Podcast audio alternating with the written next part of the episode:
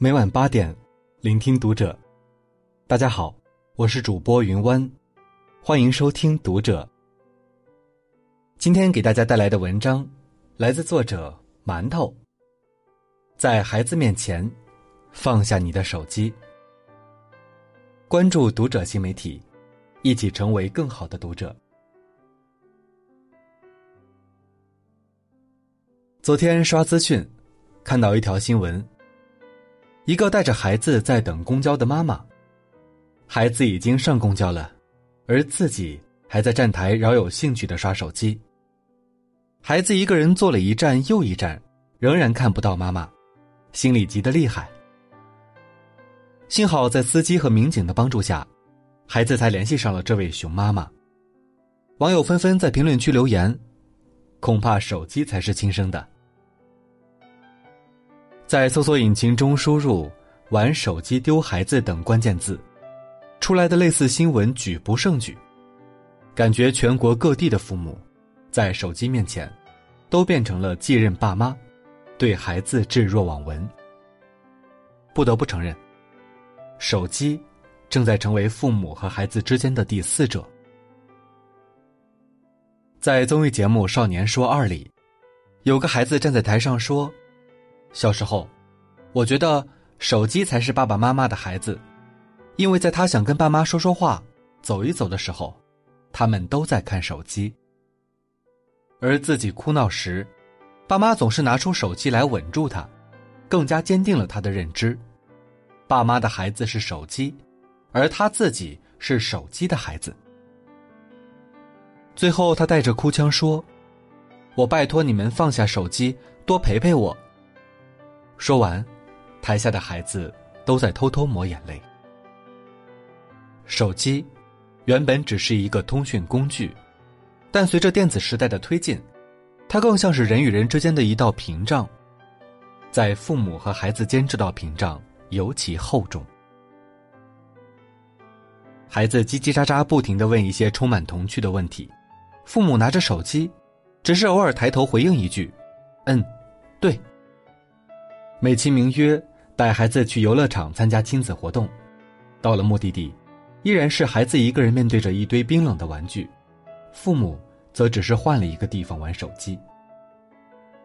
一家人去餐厅吃饭，饭菜上齐，给孩子摆好餐具后，家长就开始拿出了手机这盘下饭菜，孩子默默吃饭，只有被磕碰到或者噎到，才能从爸妈那儿争取一点注意力。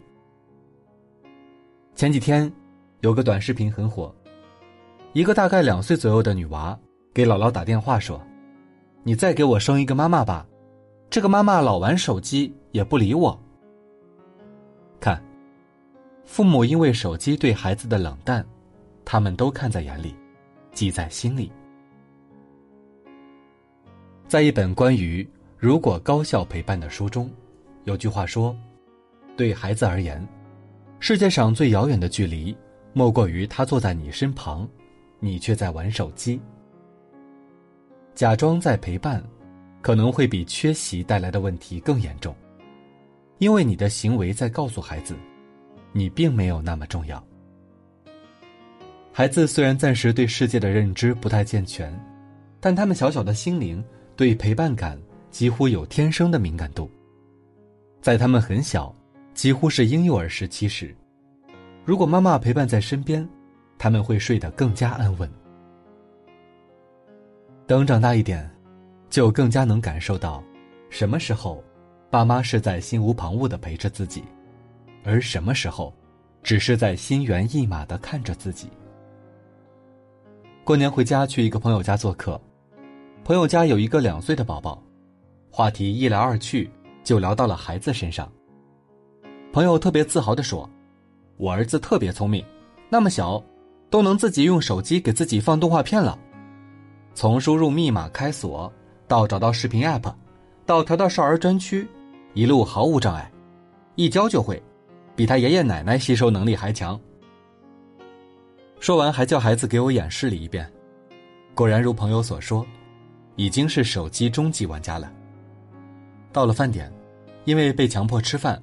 孩子大哭不止，怎么哄都没用，最后朋友使出了杀手锏，把手机给了他，果然药到病除，立马停止哭泣，抱着手机看得入迷。朋友看着直摇头说：“什么都好，就是太爱玩手机了。”身边的很多父母却都像我那位朋友一样，把孩子玩手机当做一项值得夸赞的技能，以及把手机当做哄孩子的工具。而社会名流们却一直在致力于将孩子与通讯设备隔离。乔布斯严格控制孩子面对电子屏幕的时间。比尔盖茨的三个孩子直到十四岁才拥有手机。英国的查尔斯王子。也曾透露，严禁智能设备出现在小公主和小王子的育儿房间内。他们这么做，不是富人的矫情，而是手机等智能设备，除了会让孩子视力下降、睡眠减少之外，还在其他更深层次的方面残害着孩子。第一，注意力缺陷。网络上提供的信息丰富，但都太碎片化，孩子在观看过程中。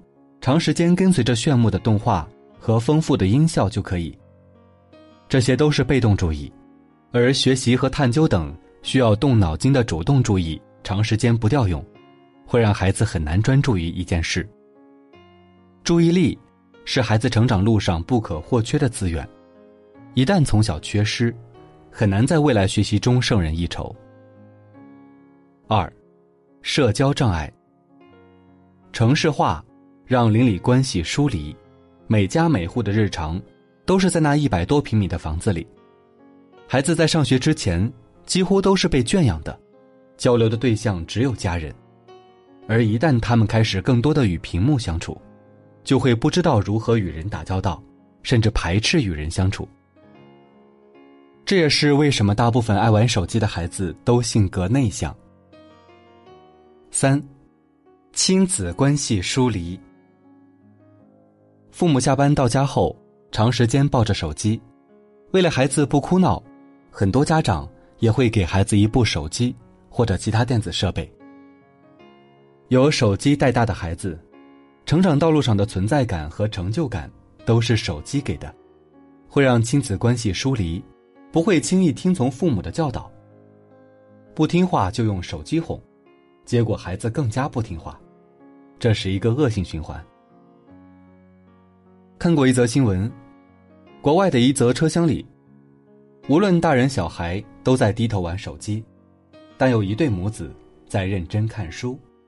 有人问那位妈妈：“你是怎么劝说孩子去阅读，而不是玩电子设备的呢？”妈妈说：“孩子不听我们的，他们模仿我们。”父母在责备孩子爱玩手机不听话时，更多的应该反思。是不是自己做了不好的示范？电视剧永远都有，游戏一直在更新换代，八卦资讯大部分与我们的生活不相干，但孩子的成长一旦错过，就再也弥补不回来。一位作家曾说：“父母是有期限的，错过了有效期，再怎么努力也难有效。”在家的时候。少拿手机，多陪孩子。为了打破手机设下的这道屏障，每一位父母都应该做到，尽量少在孩子面前玩手机。如果父母一方需要用手机，可以去房间里，留下另一方陪孩子。严格控制孩子玩手机时长，多用阅读、运动、绘画等活动，开发孩子的主动注意力。参与到孩子看手机过程中。适当与孩子讨论下剧情，你要相信，对孩子而言，父母和手机之间，前者才是优先级，后者只是替代品。在各位父母的生命中，有工作，有社交，有各种各样的精彩，而由父母带到这个世界上的孩子，他们什么都没有，他们与这个世界最亲的联系，就只有自己的爸妈。最后啊，想跟天下父母说句：放下手机吧，多留点时间给孩子和春天。好了，今晚的内容就分享到这里，感谢您的收听。如果您喜欢这篇文章，不要忘了在下方点赞哦。我是云湾，我们下期再会。